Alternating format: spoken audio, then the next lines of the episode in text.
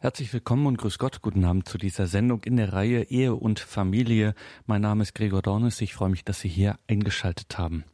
Auf dem diesjährigen Kongress Freude am Glauben hielt Dr. Josef Kraus, er ist Präsident des Deutschen Lehrerverbandes, einen Vortrag, ein Referat zum Thema Erziehung. Heute sind wir am Ende des Selbstverständlichen angelangt. Und im Anschluss daran gab es dann auch eine Diskussion, eine Podiumsdiskussion mit der bekannten Autorin Alexandra Maria Linder, Consuela Gräfin von Ballestrem, Ingrid Ritt, sie ist Landeselternverbandsvorsitzende und dem christlichen Schulleiter Michael Hageböck und natürlich eben auch mit Josef Kraus. Hören Sie heute Ausschnitte aus dieser Podiumsdiskussion, in der es um das Thema ging Erziehen zwischen Führen und Wachsen lassen. Was brauchen die Kinder? Ja, meine Damen und Herren, willkommen zu unserem Podium unter dem Titel Erziehung zwischen Führen und Wachsen lassen, was brauchen die Kinder? Ich darf Ihnen erst einmal die Gäste vorstellen und fange mit den Damen an. Zu meiner Linken Ingrid Ritt. Sie war bis März Landeselternverbandsvorsitzende des Elternverbandes Bayerischer Realschulen. Da ist sie jetzt seit März Ehrenvorsitzende, wie ich gerade gehört habe. Da ihr aber wohl langweilig war, ist sie mittlerweile Bundesvorsitzende der Initiative Differenziertes Schulwesen. Herzlich willkommen, Frau Ritt.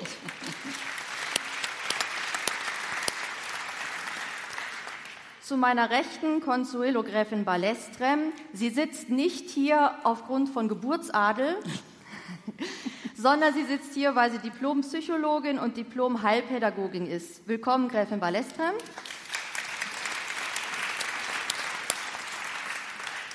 Aus der Lehrerschaft haben wir ganz links Herrn Michael Hageböck. Er ist Schulleiter, wohnt im Elsass und leitet eine freie christliche Schule. Willkommen, Herr Hageböck.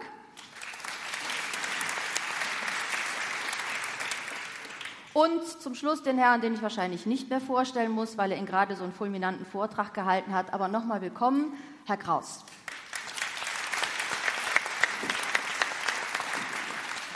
Zu Beginn möchte ich zitieren, äh, was zum Thema passt, und zwar einen Professor Krautz aus Alfter, der in unserem Zusammenhang verweist auf eine Philosophie, bei der ein Menschen- und Weltbild in das Bildungssystem Einzug genommen hat, das unserer europäischen Tradition zuwiderläuft. An die Stelle des humanistischen Bildungsideals ist die Beschaffung von schnell verfügbarem Humankapital getreten. Effizienz und Employability heißen die Schlagworte, die für Persönlichkeitsbildung kaum noch Raum lassen. Folgt man der Rhetorik Clemens Knoblochs, so kann man Employability mit Anwendbarkeit der Absolventen übersetzen. Hier geht es also nicht mehr um Individualität, sondern um Instrumentalisierung. Das ist aus äh, Profil, das ist die Zeitung des Deutschen Philologenverbandes. Das fand ich als Einstieg ganz gut. Gräfin Balestre, wenn Sie hören, schnell verfügbares Humankapital und Employability, was für ein Menschenbild steht hinter solchen Begriffen? Ja, also wir haben ja jetzt wunderbar gehört, wie wir mit den Menschen umgehen sollten und dass wir äh, ihn als eine Person ansehen äh, in seiner eigenen Entscheidungsfähigkeit. Äh, das ist genau das Gegenteil. Es steht ein materialistisches Weltbild dahinter, würde ich sagen. Ein Menschenbild, was ähm, den Menschen als ein Produkt ansieht, als ein Konsumgut. Und in dem Zusammenhang verbünden sich wirtschaftliche Interessen, wie Sie da gerade zitiert haben, Employability und Verfügbarkeit, mit auch dem Menschenbild, was der, der Feminismus, der Genderfeminismus uns mitbringt, äh, wo wir ganz beliebig den Menschen konstru sozial konstruieren können sollen, angeblich, ähm, und bis hin in seine Geschlechtsidentität. Und es verbündet sich natürlich der Marxismus, der auch so ein, ein, ein idealistisches, in dem Sinn ein ideologisches Weltbild konstruiert hat, ähm, miteinander. Und das sind drei starke Fraktionen, die sich gegen diese Person, das Personenanthropologie äh, wendet.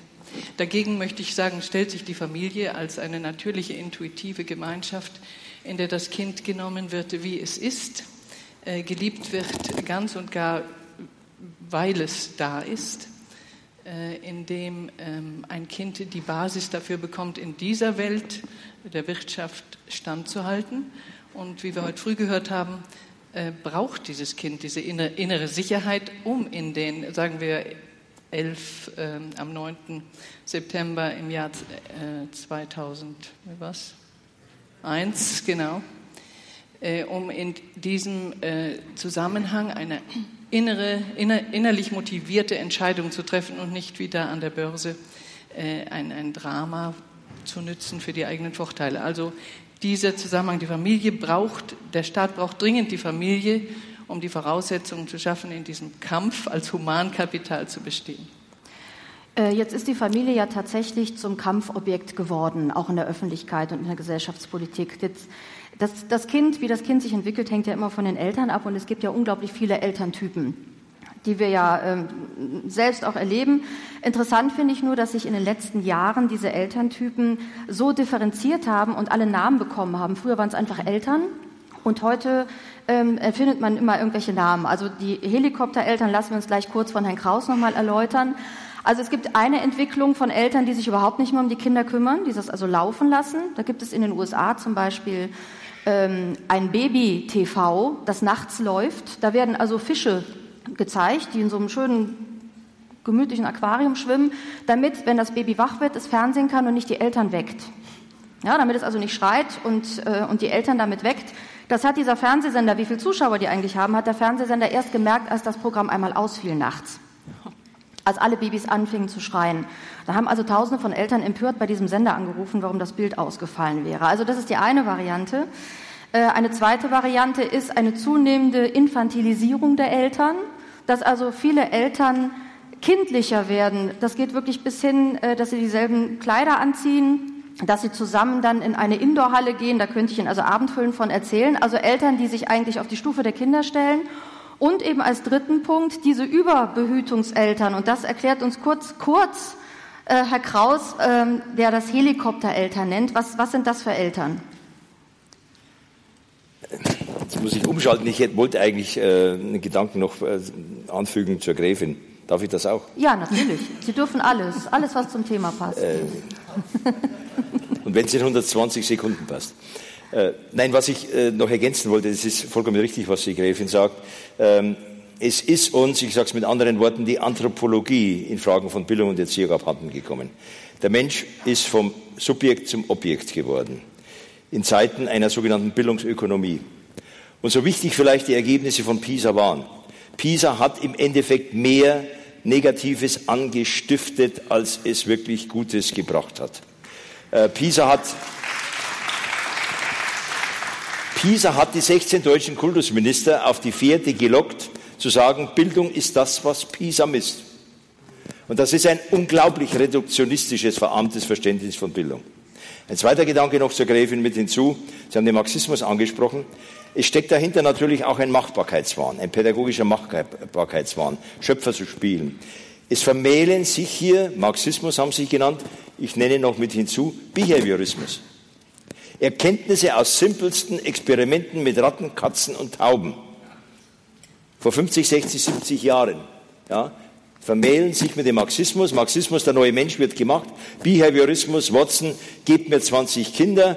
Aus den zehn dieser Seite mache ich Nobelpreisträger, aus den anderen mache ich Massenmörder. Ja, ohne Rücksicht darauf. Äh, also das wollte ich einfach bloß mal dazu sagen. Jetzt Helikoptereltern. Gut, Sie sind das zweitgrößte Problem in unserer Gesellschaft. Das größere Problem sind die, Eltern, die sich um überhaupt nichts kümmern. Das muss man klipp und klar sagen. Der Anteil wird größer. Und dann gibt es den Elternteil, die sich um alles kümmern.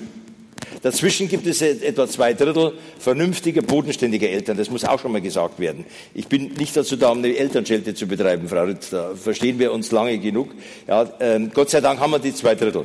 Aber der zweite Teil auch im zunehmend begriffen, insbesondere in sogenannten wohlhabenderen Gegenden die Helikoptereltern. Ich habe gerade in meinem Vortrag schon die drei Typen genannt, Transporthubschrauber, Rettungshubschrauber und Kampfhubschrauber. Die Eltern, die also wegen einer drei oder einer vier in einer Stegreifaufgabe den Rechtsanwalt bemühen, die ständig wie Überwachungsdrohnen über ihren Kindern äh, kreisen, ihre Kinder an der elektronischen Nabelschnur des Mobiltelefons, möglichst mit GPS-Ortung durch den Kindergarten geleiten und so weiter und so weiter mehr, die damit jede Form von Eigenständigkeit, jedes Aufkeimen von Eigenständigkeit erschlagen. Ja?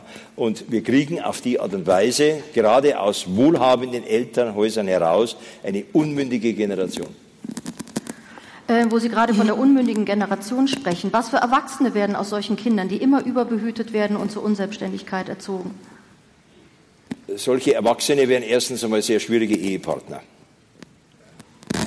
Weil sie ständig das, immer vom anderen alles. Äh, ne? also. äh, aber ich bin jetzt kein, bin kein Familien- und, und Paartherapeut. Äh, äh, es, es werden äh, Menschen daraus, die immer darauf warten, dass andere für sie etwas erledigen, die immer darauf warten, dass ihnen jedes Stäubchen und jedes Steinchen aus dem Weg gekehrt wird. In Amerika gibt es übrigens den Begriff mittlerweile auch der, der Curling Parents. Ja, also die, die alles wegbohnen sozusagen. Ja, da kann nicht Eigenständigkeit entstehen, da kann nicht Eigenverantwortung entstehen, da kann nicht Unternehmertum entstehen. Übrigens, und jetzt mal pädagogisch gewendet, solche Kinder können nie auf sich stolz sein, auf sich selber stolz sein, ja, weil immer jemand anders etwas für sie erledigt. Und das ist, glaube ich, das Grausamste, was man Kindern nimmt, wenn sie nicht auf sich selbst stolz sein dürfen. Äh, wie kommt es denn, Gräfin Ballestern, dass wir so unterschiedliche Elterntypen haben? Geht uns so ein bisschen die Natürlichkeit verloren des Erziehens, was Herr Kraus auch vorhin gesagt hat, diese Intuition? Oder, oder sind das gesellschaftliche Zwänge oder, oder woran liegt das? Also ähm, ich bin nicht ganz Ihrer Meinung. Also ich kenne Ihre Zahlen, sozusagen die Statistik nicht, wie viele Eltern sozusagen Helikoptereltern sind. Und wie, Sie haben gesagt, zwei Drittel sind die normalen. Äh, dann haben Sie, glaube ich, mal 10 Prozent ange, äh, Je nach Wohnregion 15 genau. Prozent. Genau, ja. genau, also was, wem ich begegne in meiner äh, Praxis und auch in meinen Kursen, das sind ähm, Eltern, die mehr von der Versagensangst, also oder auch von dem Wunsch, ihre Erziehung zu optimieren, verbessern, aber im guten Sinn, im lockeren Sinn, im intuitiven Sinn. Die sagen, wir machen da allerhand, äh, aber wir wissen eigentlich nicht, was sind eigentlich die Grundlagen der Erziehung. Was müssen wir? Müssen wir mehr Beziehung haben? Müssen wir mehr Grenzen setzen und so weiter? Also diese ganzen Fragen, die kommen nicht mehr normal, weil diese Kinder kommen nicht mehr aus sechs Kinderfamilien, die haben nicht mehr 15 äh, Cousins gesehen, heranwachsen sehen, sondern die kommen aus dem äh, aus der Ein-Kinder- oder Zwei-Kinderfamilie und die vertragen sich schon nicht mehr und haben sich übers Erbe gestritten. Aber ähm, deshalb gibt es so viele vom, äh, Eltern, die versuchen, mit diesem wahnsinnig vielen Druck von außen, also ist auch sehr viel Stress damit verbunden, äh, in irgendeiner Weise fertig zu werden. Ähm, sie versuchen also Kurse zu besuchen und sie kommen in die Therapie, weil die Ehe auch darüber leidet. Die, Eltern, die Großeltern sagen, das war bei uns alles einfach, was du machst, alles falsch.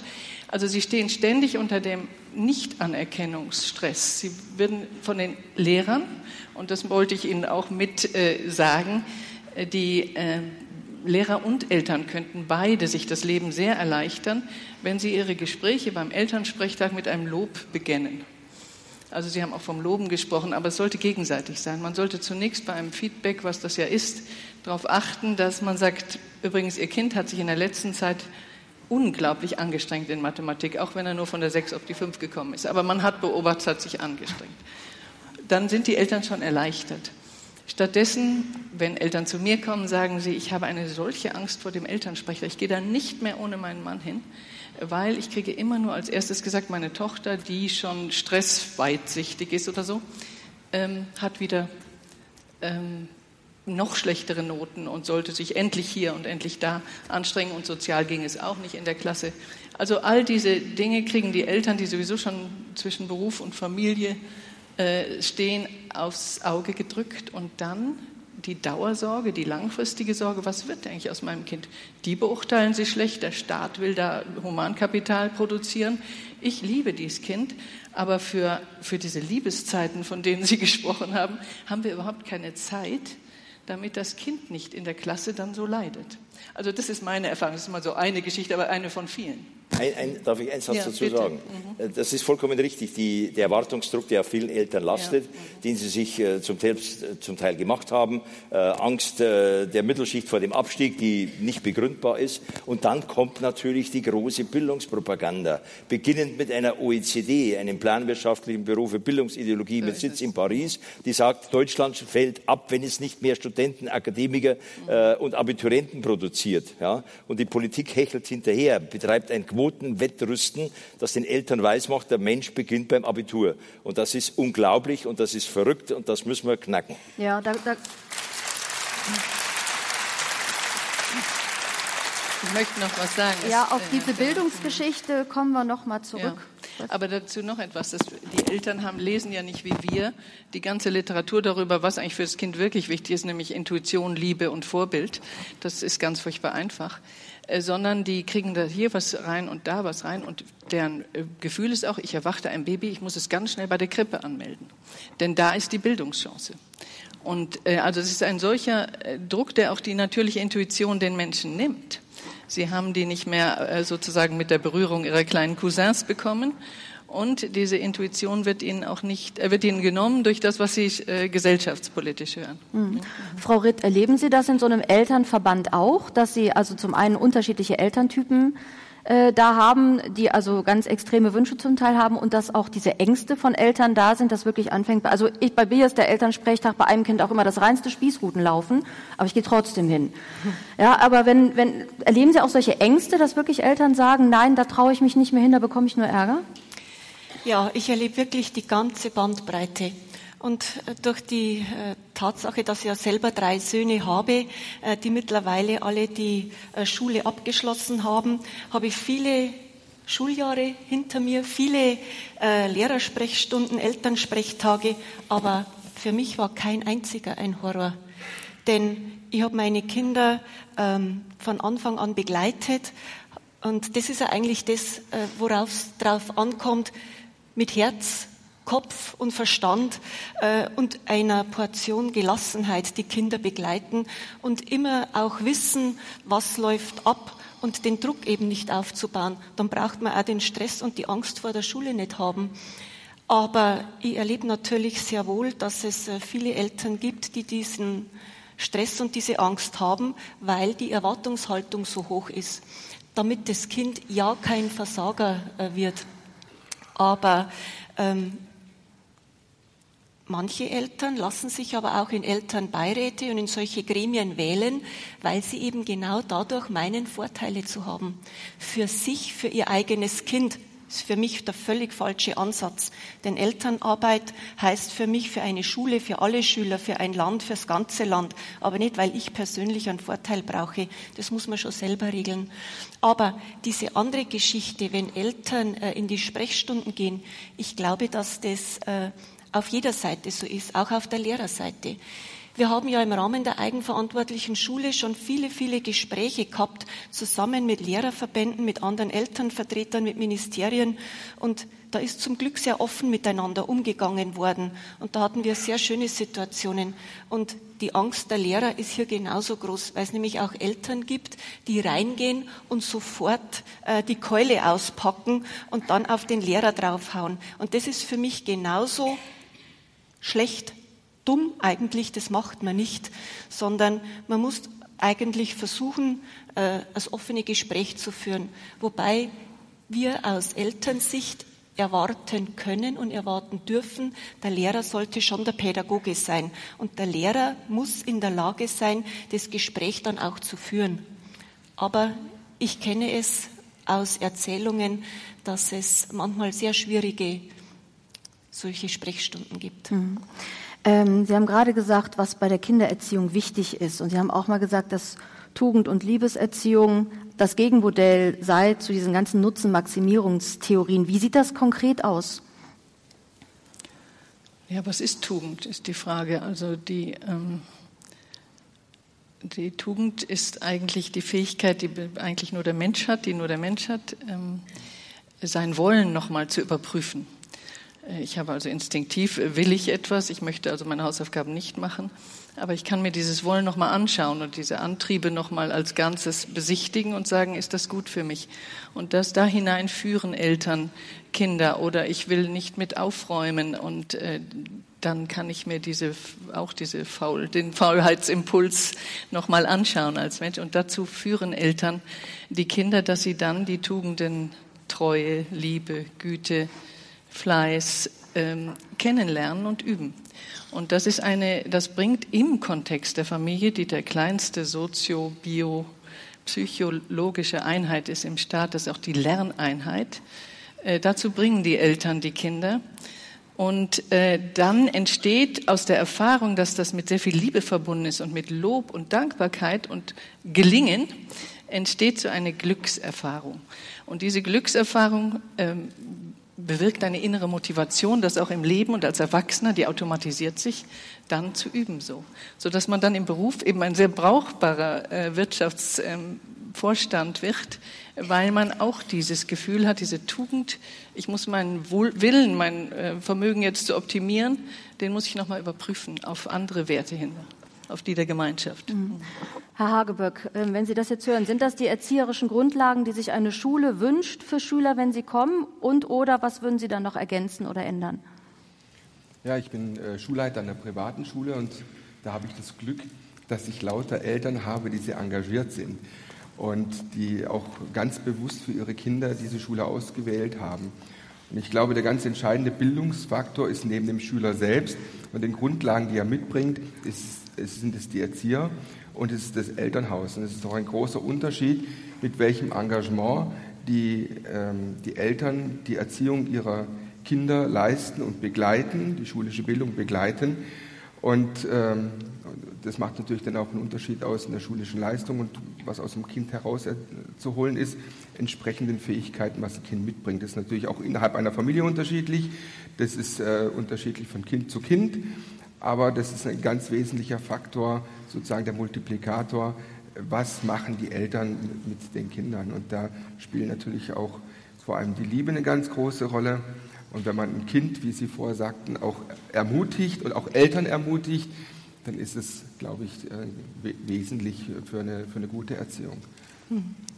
Hm. Ähm, umgekehrt, Frau Ritt, wenn Sie jetzt die Kinder vom Elternverband aus in die Schule schicken, welche Haltung oder welche Eigenschaften erwarten Sie von einem guten Lehrer oder einer guten Schule? Da erwarte ich eigentlich die gleichen wie ich sie von mir selber erwarte und wie ich sie auch von Eltern erwarte. Denn zunächst sind in der Tat die Eltern die allerersten und wichtigsten Erzieher. Mhm. Und das Abschieben auf Schule oder auf andere ähm, ist für mich nicht richtig, wobei es äh, manchmal einfach ähm, anders nicht geht und die Gesellschaft die Erziehung mit übernehmen muss. Aber von der Schule und von den Lehrern erwarte ich ähm, grundsätzlich keine Vorurteile, keine Voreingenommenheit, Offenheit. Jedes Kind zunächst natürlich so anzunehmen, wie es kommt. Mhm. Und wenn irgendwo irgendwie ein Problem auftaucht, das Gespräch suchen. Nicht ähm, die Kinder vor einer Klasse bloßstellen, ähm, habe ich immer wieder mal erlebt, wenn Eltern äh, bei mir als äh, Vorsitzende von so einem Verband Rat gesucht haben, äh, dann ist immer wieder mal vorgekommen, ähm, dass der Lehrer vor der Klasse die Noten entsprechend aufzählt oder einfach Dinge sagt, ähm, die die Kinder verletzen, die ihnen in der Seele wehtun. Ich möchte noch was äh, dazu sagen, was ein guter Lehrer ist oder ein schlechter Lehrer. Ich glaube, ein schlechter Lehrer äh, kennzeichnet sich dadurch, dass er den Unterricht für sich selber macht und nicht für die Schüler. Dass er ganz begeistert von sich selber an der Tafel steht und nur auf die schaut, die schon begabt sind und die anderen sind ihm schnurzpiep egal. Und äh, das ist eigentlich so nur, der sucht eigentlich nur die Bestätigung seines Egos, schaut, ähm, dass die Guten durchkommen. Aber ich glaube, den guten Pädagogen äh, macht es aus, dass er versucht, alle mitzunehmen und dass zumindest auch die Schlechten, wenn sie auch nicht alles verstehen, zumindest begeistert werden und mitgenommen werden.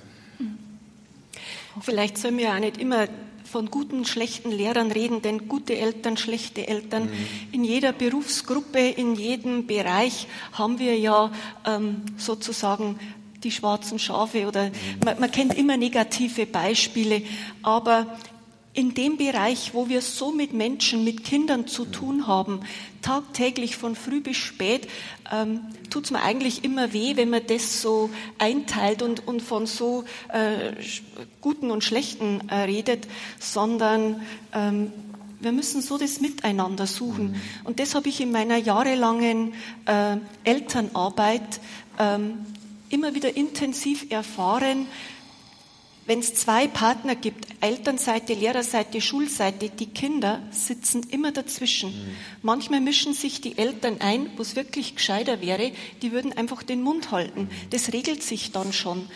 Ähm, auf der anderen Seite ist manchmal was so verfahren, dass es Außenstehende braucht, die einfach dann dazu helfen. Und durch diese Situationen, durch dieses gemeinsame Einwirken, durchs Gespräch suchen, haben wir es dann immer wieder geschafft, dass wir Brücken gebaut haben. Und mein Credo war immer, ihr müsst doch das Kind im Blick haben. Das Kind muss in die Schule gehen können und muss frei im Kopf sein und lernen können. Sonst kann es auch die Leistung nicht bringen. Und Darf ich eine Frage stellen? Welche Außenstehende waren das und welche Art äh, Krisensituationen, um was handelt es sich da? Es ist dann immer so gelaufen, dass Eltern, Elternbeiräte, wer auch immer aus der gerade zu mir gekommen ist, bei mir angefragt hat, was kann man denn tun oder ich fühle mich ungerecht behandelt, äh, dann muss ich natürlich zunächst einmal beide Seiten ein bisschen anhören, nicht nur einseitig, mhm. weil der Betroffene so emotional an der Wand steht, dass er ja nimmer äh, normal und sachlich beurteilen kann. Und dann haben wir oft die Schulleitung dazu geholt oder mhm. die Schulaufsicht. Mhm. Und wenn es dann gar nicht anders gegangen ist, das Ministerium. Dann mhm. habe ich den Fall geschildert und dann haben wir gesagt, so, und jetzt versuchen wir, dass wir die alle wieder äh, auf eine Linie kriegen. Mhm. Und das ist aber nur durchs Gespräch gegangen und nur durch das Miteinander, mhm. durch Beschuldigungen. Mhm. Da gewinnt man gar nichts. Das macht die Sache dann nur noch schlimmer. Und das war mir immer so wichtig, dass man das aufdröselt und dass man dann den gemeinsamen Weg sucht. Ich glaube auch, dass es wichtig ist zu sehen, dass die, dass die eigentlichen Erzieher schon die Eltern sind und dass äh, die Lehrer nur subsidiär eigentlich tätig sein dürfen am Kind. Dass in der Mitte das Kind steht und die Enzyklika Divini Illus Magistri 1928 von Pius XI. sagt ja eigentlich auch, dass die eigentlichen Erzieher auf der natürlichen Seite die Eltern sind, über natürlich die Kirche und der Staat lediglich subsidiär. Und insofern sehe ich mich auch als Dienstleister am Kind. Und ähm, so ist mein Verständnis von Lehrer sein. Wie, da gibt es ja dann wahrscheinlich schon mal so einen Spagat zwischen dem, was manche Eltern erwarten mhm. und eben an Erziehung an die Schule abgeben mhm. wollen und dem, was Schule eigentlich leisten soll. Wie kriegt man das dann als Schule hin, diesen Spagat, ähm, dass man eben die einen nicht zu sehr vergrätzt, indem man sagt, nein, das, das gehört in eure Hand und ohne die anderen dann zu vernachlässigen. Also es ist ja immer so ein bisschen schwierig, das dann auf einen Nenner zu bekommen. Ja, die Ansprüche sind auch unterschiedlich, da haben Sie schon recht. Manche Eltern wollen abschieben und andere, die wollen zu sehr mitreden. Aber ich glaube, in einem guten Gespräch, und da gibt es eben bei uns nicht nur den Elternsprechtag, sondern wir bemühen uns eigentlich dauernd, mit den Eltern in Kommunikation zu sein, da auch Wege zu finden. Und ich glaube auch nicht, dass man da mit dem Rasenmäher insgesamt drüber gehen kann und sagen, da gibt es eine Lösung für alle, sondern man muss eben die Eltern in Augenschein nehmen, so wie sie sind. Und die einen sind eben mehr fordernd und die anderen sind eben so, dass die mehr delegieren wollen.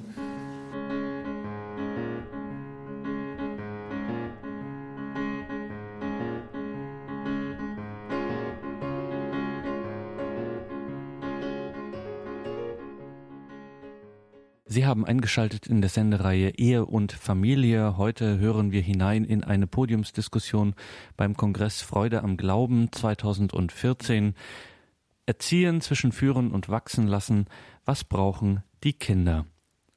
Die Autorin Alexandra Maria Linder moderierte die Podiumsdiskussion mit Josef Kraus, dem Präsidenten des Deutschen Lehrerverbandes, Consuela Gräfin von Balestrem, Ingrid Ritt, Elternverbandsvorsitzende und Schuldirektor Michael Hageböck. Diese Freiheit, die soll ja auch in den Unterricht, ja, diese, dieses Wachsenlassen und diese Freiheit. Und ich komme gerade aus Spanien. Also ich habe gestern mit einer Lehrerin zusammengesessen und habe halt was gemacht. Und da stand an einer Stelle Lehrervortrag. Und dann hat sie gesagt, das darfst du auf gar keinen Fall mehr reinschreiben. Das ist ja Frontalunterricht. Der ist ja sowas von verpönt, das geht nicht mehr.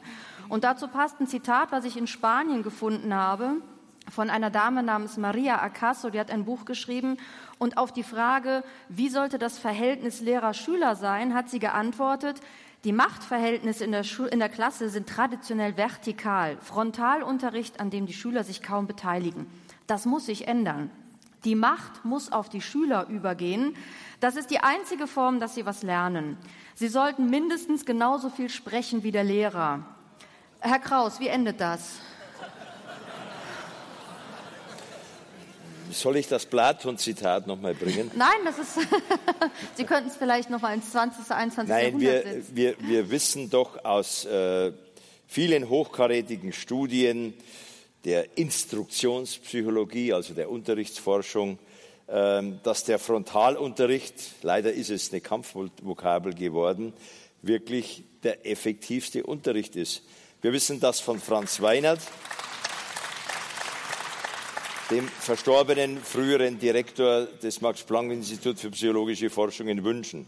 München. Wir wissen das aus der sogenannten Hattie-Studie.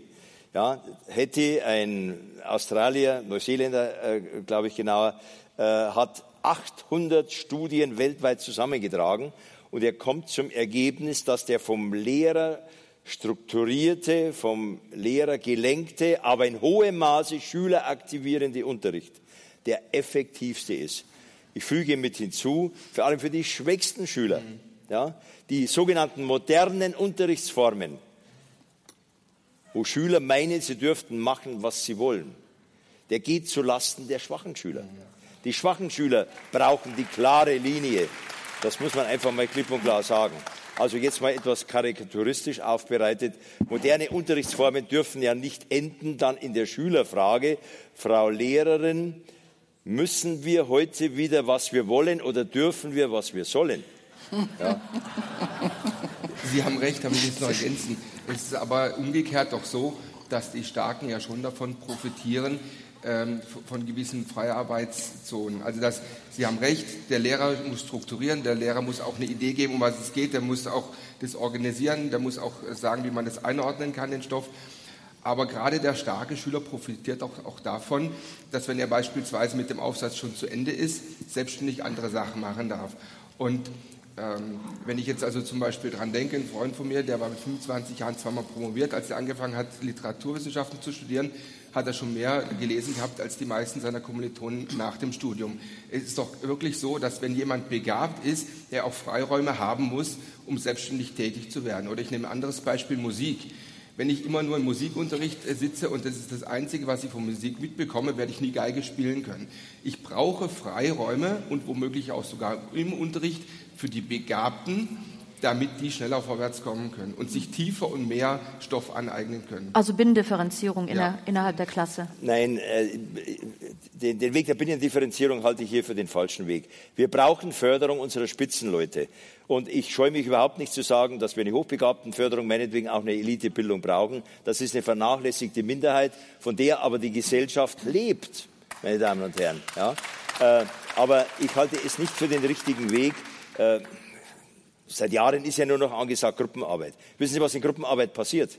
Einer arbeitet, das ist vielleicht der Spitzenschüler, und die sechs anderen warten darauf, was rauskommt genau. und haben letztendlich ja, nichts stimmt. Aktives äh, äh, bei, beigetragen. Äh, Aber das nein. ging jetzt, glaube ich, nicht um Gruppenarbeit, sondern nein, es ging darum, also nicht um den Unterrichtsstil, sondern um die Möglichkeit, trotz dieser strukturierten Sache die einzelnen Schüler zu fördern. Und dann ist es noch ein Unterschied, ob ich jetzt einen Gymnasiasten vor mir habe oder beispielsweise in der Grundschule ein viel weiteres Spektrum. Und die einen, die, die gucken noch mühsam, wo sind die Buchstaben und die anderen langweilen sich. Also ich, da muss man schon ganz genau hinschauen, für, über was für eine Schulform sprechen wir. Und wir müssen auch gucken, meinetwegen im Bereich der Werkrealschule bzw. der Hauptschule, wie kann man noch äh, Kinder irgendwie mitnehmen. Grundsätzlich stimme ich mit Ihnen überein, dass äh, der strukturierte Unterricht eigentlich der Unterricht sein sollte, der an alle Schüler gerichtet ist. Der am besten funktioniert in einer vergleichsweise homogenen genau, Gruppe. Genau, homogen. Ja, darum ist ja letztendlich auch die Gesamtschule gescheitert, mhm. äh, weil sie gemeint hat, mit innerer Differenzierung der Heterogenität Herr zu werden. Mhm. Und was war? Am Ende Verlierer waren sie alle. Genau. Ja. Ja. Frau Ritt, Sie wollten noch ja, was dazu sagen. Also ich wünsche mir wirklich äh, die gesunde Mischung. Mhm. Denn wenn äh, äh einen ganzen Tag nur Frontalunterricht oder nur Freiunterricht funktioniert beides nicht. Aber diese abwechslungsreiche Methodenvielfalt, die sollte der Lehrer beherrschen und einfach in der gesunden, guten Mischung ähm, sollte der Unterricht ablaufen. Denn die Kinder sind heillos mhm. überfordert, wenn es nur Freiarbeit oder ja. wenn es nur, also da sind wir wieder beim bei unserer Hauptfrage, bei der Erziehung, bei Führung, äh, die Kinder anzuleiten, äh, die brauchen das einfach. Und, und, Frau Ritt, es wird auch der Medieneinsatz im ja. Unterricht überbewertet. Genau. Ja?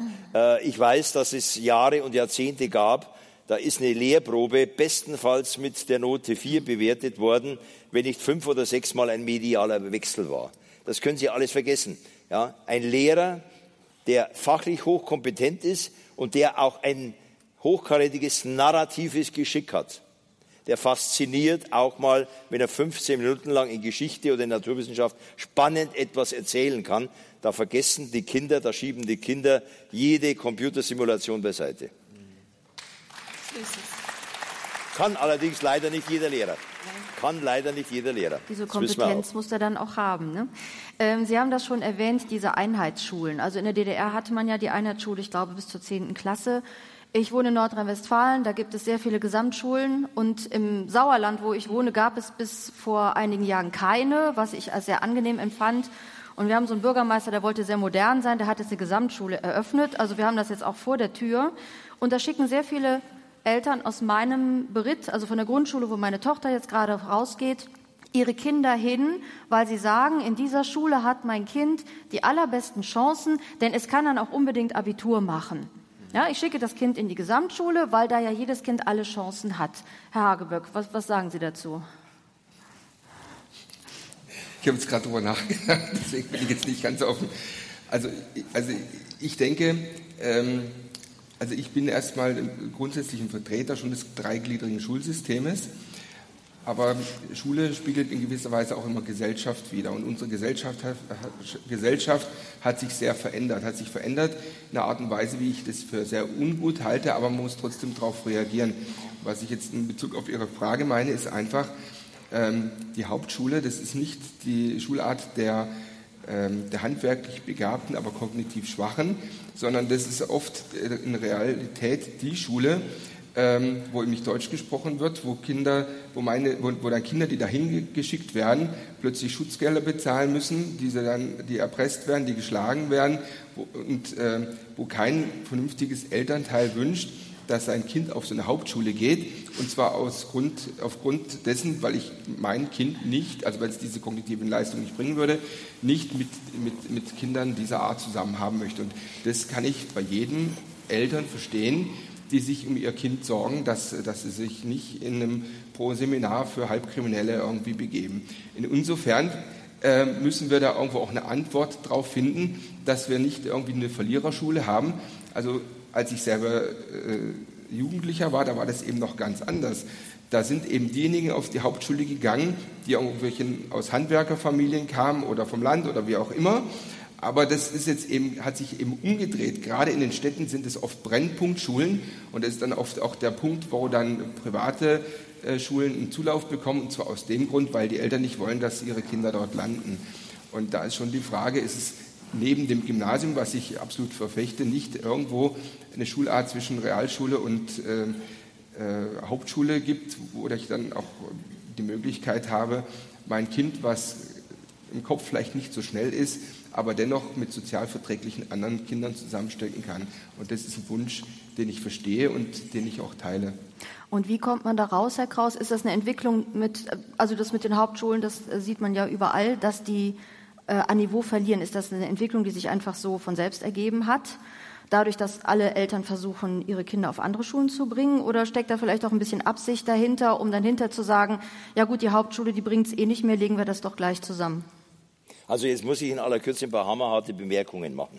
Wenn alle am Gymnasium sind, ist keiner mehr am Gymnasium. Das habe ich nicht gesagt. Ich habe gesagt. Nein, nein, ich meine ja nicht Sie, hm. sondern ich meine jetzt die öffentliche Debatte, die wir haben. Ja, ich habe darauf hingewiesen, dass eine OECD und auch die Mehrzahl der Parteien meint, die Qualität eines Bildungswesens würde sich bemessen an einer Akademikerquote, an einer Abiturientenquote und so weiter. Ja, äh, diese Ideologie hat sich äh, leider verbreitet. Und auf diese Ideologie springt jetzt wieder die Gesamtschulbewegung auf, nach dem Motto, bei uns könnt ihr wie in einem Bauchladen alles haben. Ja. Äh, es wird vernebelt und verschleiert, dass Gesamtschule in Deutschland eine Geschichte der durchschlagenden Erfolglosigkeit hinter sich hat. Dass das klipp und klar nochmal gesagt ist. Gesamtschule hat in mehreren Gesamtschule in Deutschland hat in mehreren Schulleistungsstudien bewiesen bekommen, auch in Nordrhein-Westfalen, dass der Zehntklässler der Gesamtschule drei Jahre hinter dem Gymnasiasten, zwei Jahre hinter dem Realschüler ist beispielsweise. Aber das wird weggedrängt und darum wird in Baden-Württemberg jetzt unter neuen Etikett die Gesamtschule wiederbelebt unter dem Etikett äh, Gemeinschaftsschule. Ja, das ist nicht sauber, das ist nicht seriös. Übrigens, Gesamtschule hat auch außerhalb Deutschlands katastrophal versagt. äh, äh, ein, ein, eine College, ein, ein College und so weiter hat letztendlich provoziert, äh, dass nivelliert wurde nach unten. Die Quoten stimmen zwar, aber es wurde nivelliert nach unten. Und auch das Versprechen der Gesamtschule, dass hier Durchlässigkeit gefördert würde, ist nicht richtig. Durchlässigkeit in Deutschland haben wir vor allem als vertikale Durchlässigkeit. Das hat sich in der OECD und in der Bertelsmann Stiftung noch nicht herumgesprochen, dass wir Bildungsaufsteiger noch und noch haben. 43 bis 48 Prozent, je nach Bundesland in Deutschland, haben eine Studierberechtigung erworben, ohne jemals ein Gymnasiumbesuch zu haben. Aber es wird trotzdem gelabert, deutsches Schulsystem ist selektiv, wird bewusst natürlich der Begriff der Selektion in Erinnerung an schlimme Zeiten und so weiter benutzt. Nein, wir sind mit unserem differenzierten Schulwesen gut gefahren und vor allem ist der Standort, wenn ich jetzt mal wirklich äh, ökonomisch denke, der Standort Deutschland steht und fällt unter anderem auch damit, dass wir ein hochfunktionsfähiges, professionelles Berufsbildungswesen haben. Was hilft uns Finnland? Da würde ich Ihnen was fragen. Was hilft uns ein finnisches System mit tollen PISA-Werten, aber 20 Prozent arbeitslosen Jugendlichen? Was hilft uns ein Beispiel wie Spanien? 80 Prozent Studierberechtigte, aber 60 Prozent arbeitslose Jugendliche zwischen 18 und 25. Nein, wir haben in Deutschland, in der Schweiz und in Österreich die niedrigsten Abiturientenquoten, gleichzeitig die besten Wirtschaftsdaten, gleichzeitig die niedrigsten Quoten an arbeitslosen Jugendlichen. Das sind die Fakten.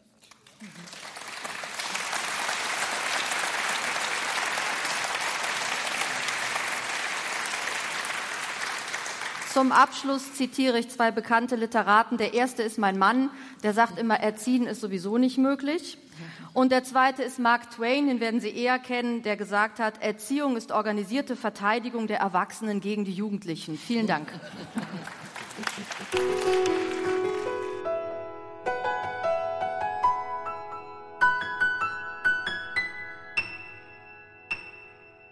In der heutigen Ehe- und Familie-Sendung hörten Sie Ausschnitte aus einer Podiumsdiskussion beim Kongress Freude am Glauben 2014. Erziehen, zwischen Führen und Wachsen lassen, was brauchen die Kinder? Es moderierte Alexandra Maria Linder.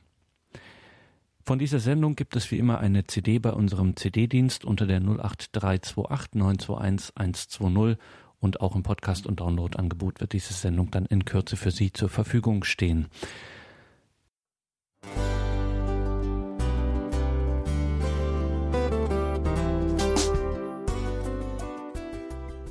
Liebe Zuhörerinnen und Zuhörer, vielen Dank, dass Sie unser CD- und Podcast-Angebot in Anspruch nehmen. Wir freuen uns, dass unsere Sendungen auf diese Weise verbreitet werden. Dieser Dienst ist für Sie kostenlos. Für uns ist er allerdings mit einem nicht unerheblichen finanziellen Aufwand verbunden. Deshalb sind wir für jede Spende dankbar. Alle Bankverbindungen unserer Spendenkontos können Sie über unsere Homepage horeb.org unter dem Menüpunkt Spenden einsehen. Dort besteht auch die Möglichkeit, online zu spenden. Natürlich nach den neuesten Sicherheitsstandards. Sie können diese Informationen auch bei unserem Hörerservice unter der Telefonnummer 08328 921 110 erfragen. Ich wiederhole die Rufnummer 08328 921 110. Vergelt's Gott für Ihre Unterstützung. Ihr Pfarrer Kocher.